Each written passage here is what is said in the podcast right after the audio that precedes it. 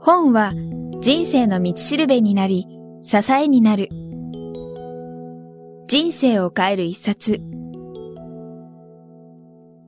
人生を変える一冊は、あなたの人生を変えるような一冊を書いた著者へのインタビュー音声をお届けする番組です。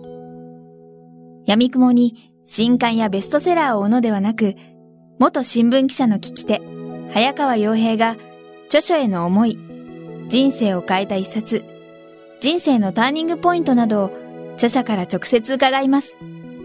それでは、本日のインタビューをお聞きください。あのー、もうこれもいろんなところで聞かれてるかもしれませんけども、あのー、まあ、最後にちょっとお聞きしたいんですけども、あの、やはりまあ、リッツ・カールトンに長く勤められて、ええ、で、その後、ええー、まあ、その市長選もあって、はい、そして現在に至るということだと思うんですけど、はい、その、そもそもその市長選にまあ、望むことになった経緯とか、はい、その後、えー、今、こうしてまあ人とホスピタリティ研究所代表として普段活,、活動されている、この辺っていうのは、例えばリッツ・カールトンにいるときに、どこかでも少し見えてたものなのか、やっぱりもう、なんか日々扉を開いてったら今の自然とこういう形があったのかっていう。全くやめる気持ちはなかったんですね。ええ、で2009年の春先に実は長野ののある方から電話をいただいて、ちょっと時間欲しいって言われたんですね。はい。で、その方は、あの、ある書店の会長さんだったんですけども、僕の本なんかもよく売っていただいてて、で、その彼が、ちょっと長野で一度会いたいって言うんでね、お会いしたんです。で、二人で会うのかなと思ったら、結構10人くらい地元の名士がいましてね、で、ちょっと雰囲気違うなと思ったら、実は、あの、あんたに長野市長選挙に出てほしいって言われて、で、どういうことですかって言ったら、あの、この本読みましたと。で、長野は今、潰れかかってる老舗旅館みたいなもんなんです。立て直してほしいんだって言われてね、あ、うまいこと言って攻めてくるなと思ったんですけどね。いや、僕はもうリッツカールトンやめる気ありませんからって言って、ずっとお断りしてたんです。で、夏くらいに、あの、まあ、その間も何回かこう電話もらったり、はい、いやいや、僕はあれですからって言ってたんですけど、夏くらいに、あの、その声を最初にかけてきてくれた方が、癌で入院しちゃったんですよ。うん、で、本当は闘病生活をずっとやれば、もっと体に負担かけないで、こあの、ご高齢でしたからね、はい、治す方法あったのに、ドクターに向かって、今すぐ切ってくれってわけですよ。食道癌なんですけどね。はい、で、ドクターが、なん、なんなんですか？って言ったら、今切らないと選挙に間に合わねえんだっつってね、僕が受けるとも何とも言ってないのにね、切っちゃったんですよ。で、切っちゃって、僕それだ、あの僕、その時知らなかったんです。ええ、で、あった、他の人に聞いてね、あの人、高野さんが出てくれるのを信じてて、その、今俺が手術しとかないと間に合わないからって切っちゃったらしいよっていうのが、ある人通じてね、ポコッと耳に入って、あ、その瞬間にね、あ、これはもう断れないなと思ったんです。それをね、やっぱり、いや、70半ばのね、もうじき80に、もうじきっていう時にね、やられちゃうとですね、これやっぱり受けないとこれ男としてまずいだろうと。いうことで腹決めたのがその時で。はい、で、まあ、会社にはね、1ヶ月のノーティス必要ですから、9月の1日に辞めますよと言って、9月30日までいたんです。で、9月30日に正式にリスカードを離れて、はい、2日後の10月の2日に出馬表明をして、はい、3週間後に投票っていう、3週間しかなかったんですね。だからね、結構大変だったんですけど、でもまあ、現職にね、うん、あともう600票ちょっとってところまで迫れたんでね、もう本当に支えてくれた人たちのおかげですけどね。まあそんな経験をして入ったんですが、まあホテルをね、辞めるのは、あの、僕は未だにそうですけど、好きな業界なんで、未練はあるんですけど、辞めるときに未練はあるけれども、後悔は残らないなと思ったんですね。まあ、いろんなお仕事させてもらったり、はい、いろんな人がどんどん育ててくれてたんでね。えーまあ今辞めても未来にたらたらかかもしれないけど、うん、辞めることに対しての後悔は残らないはい、それを自分の中でやっぱり納得できたんで、うん、それで辞めたんです。うん。はい。やっぱりその、外から見ると、もうリッツカールトンで本当に、まあリッツカールトンイコール高野さんっていうふうに思ってる方もやっぱりいらっしゃるぐらいだと思って、その、例えば市長選終わった後に、リッツカールトンにそれだけ実績を残された方なんで、まあ、戻ろうと思えば戻れるんじゃないかとか、そういうことも考えちゃったりも僕もしたんですけど、そういう気持ちは一切やっぱりもう最初から覚悟してるのな、ない。それはね、僕の中では整理してやめましたので、うん、あの、どういう結果になっても、あの、戻ることはしませんっていうのは、あの、伝えたんです、本当に。はいまあ、あの、リーツが嫌いで辞めるかと、辞めるとかそういう話はないんでね。そうですよね。あの、でも自分の中で整理をして、うん、そうしないと選挙に出る時の自分の中のあの、排水の陣の気持ちになれないんですよ。うん、どこかでうまくいかなくても、戻れるっていう思いがどっかにあるとね、絶対戦えないんです、選挙みたいなものはね。だからそれはね、自分の中できちんと整理をして、で、負けたとしても、こうだなっていうことで、後悔は、どちらにしても後悔は残らなかったんですけどね。はい。ありがとうございます。ちょっと意地悪な質問してました。いやいやいや。あのー、まあ、その中でただこの、まあ、業界がやっぱり大好きで、それは変わらないってことだと思うんですけども、その中で、当然、まあ、えー、まあ残念ながら選挙には、えー、はい、落ちてしまって、はい、その後に、もう本当に排水の陣で多分臨んだり、その先をすごい考えたってことは多分なかったと思うんですけど、そ、ね。はい、その後に、まあ今のこの形で人とホスピタリティ研究所に、まあ至るまでというか、例えばわかんないですけど、どこか別のホテルで、えー、例えば、田野さんってオファーも多分いっぱいあったと思うんですけど、その辺の今に至るまでっていうのはどういう感じだったんですかね？あの、講演がけはね、ありがたいことに、あの、いくつかいただいて、で、組織に戻るっていうことも選択肢としてなかったわけではないんですね。はい。ただ、あの、他のホテルっていうのは僕の中でイメージできなくて、やっぱりリッツ・カールトン大好きでしたしね、うん、自分がある程度までこう作る場面に携わらせていただいたって思いもあったんで、他のホテルは、あの、まあ、正直お話をいただいても、あの、ありがたいことなんですが、と言ってお断りはしたんですね。はい。で、その、そのうちに面白いことにですね、他の地方自治体から 電話が入るようになってきてね、それはあの、12、10月24日に落ちて、12月くらいにですね、あの、まあ、ちょっと知り合いだった地方自治体の方から、はい、田村さん選挙落ちたんだよね、つって落ちました。じゃあ、うちの自治体に来て研修してくれる？とかね。今度出やすいんじゃないんですか？とか言われてね、あ、なるほど、そうか、そういうふうに見ててくれる人もいたんだなと思ってね。だから今自治体の研修すごく多いんです、実は。で、まあ、それを何回かやってるうちに、1月になって僕の、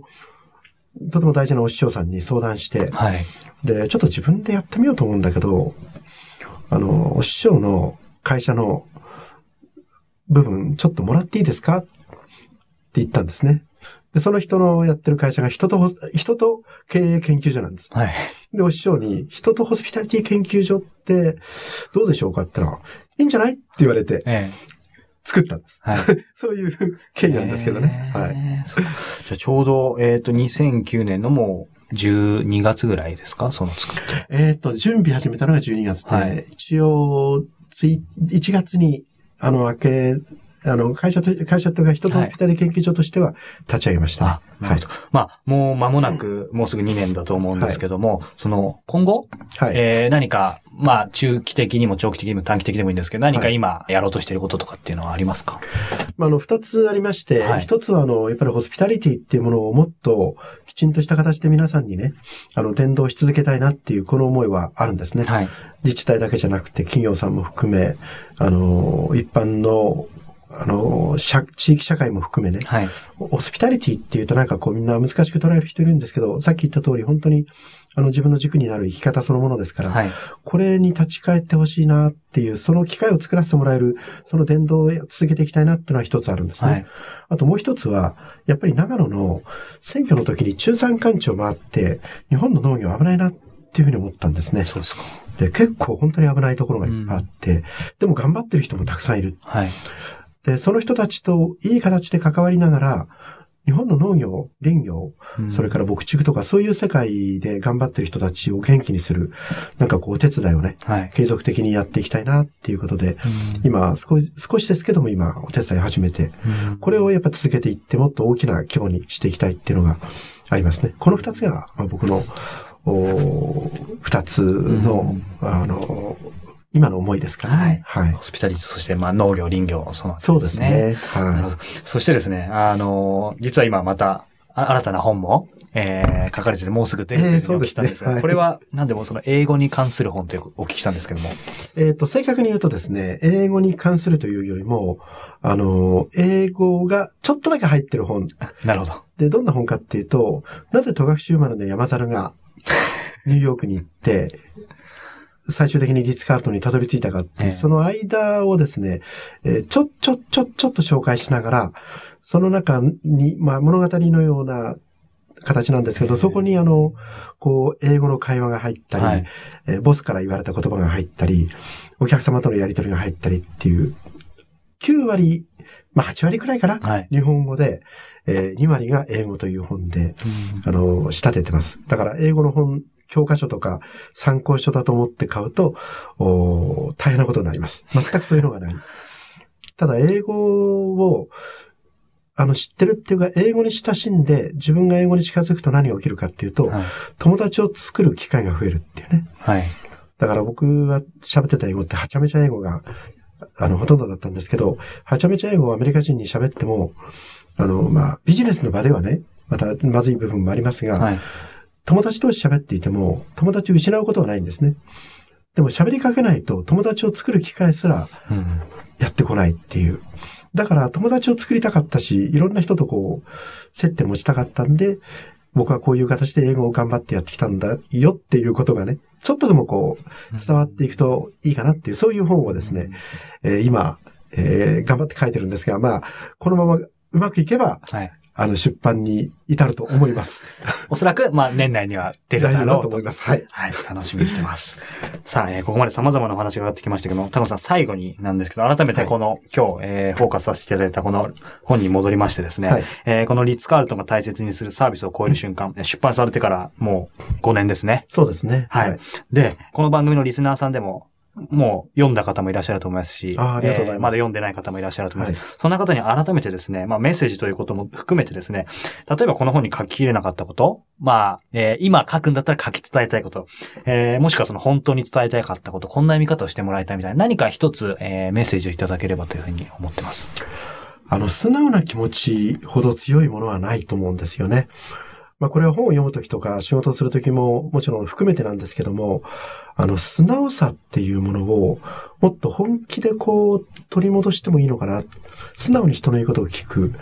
あの、下に構えるっていうことが、やっぱり一番あの、ビジネスの世界で多くなってしまうんですけど、もっと素直に物事に向かっていく。はい、もっと素直に自分の耳を相手に傾ける。もっと素直に相手の気持ちに自分の気持ちをふっと持っていくっていう、はい、この素直さっていうのが、一つのまあ、この中でホテルマンを育てるっていうか、育て、こういうふうに育ったらいいなっていうホテルマンの、あの、形が入ってるんですけどね。はい、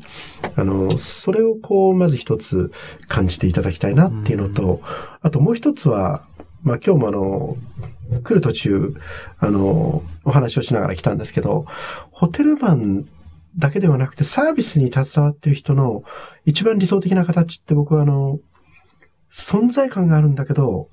気配を消せる人だと思うんですよ。だからそういうものもね、サービスを超えていく瞬間にしかそういうことはできないんですね。はい、サービスというのはお客様に物事を届けるっていう作業ですから。はい、でもどう捉える、どうとた、あの、それを伝えたらいいのかな？届けたらいいのかな？どのタイミングで届けたらいいのかな？っていうことは相手に自分の気持ちをいつも配っていないと見えてこないですよね。だからそういう、その、ちゃんとした存在感はあるんだけど、気配を感じさせないようなね、そういうものも、そのサービスをやっていく側として、えー、何か受け止めてもらったらいいなって、そういう思いもここに込めては実はいたんですね。なるほど。はい。素直さとその存在感は、そうですね。えー、あるけど、えー、気配を消せる。気配を消せる。はい。なるほど。じゃあその辺も感じ取れると思います改めて皆さん読んでいただければと思います。えー、ということで、えー、人生を変える冊、今日は第118回目ということで、えー、換気出版から発売中の、えー、リッツ・カールトンが大切にするサービスを超える瞬間、えー、著者で人とホスピタリティ研究所代表の、えー、高野昇さんをお迎えしてお話を伺いました。高野さんどうもありがとうございました。こちらこそありがとうございました。楽しかったです。ありがとうございます。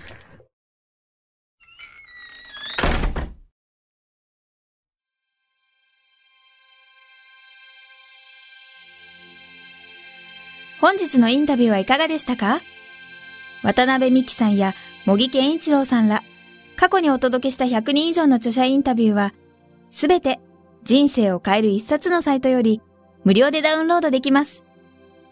もっとインタビューを楽しみたいという方は、ぜひお聞きください。サイト URL は、kiqtas.jp スラッシュ book キクタス .jp スラッシュブックです。Google で人生を変える一冊と入力いただいてもアクセス可能です。本日も最後までお聞きいただきありがとうございました。それではまたお耳にかかりましょう。ごきげんよう。さようなら。この番組は、キクタスの提供、若菜はじめ、ご機嫌ワークス制作協力、宮浦清志音楽、清水夏美ナレーションによりお送りいたしました。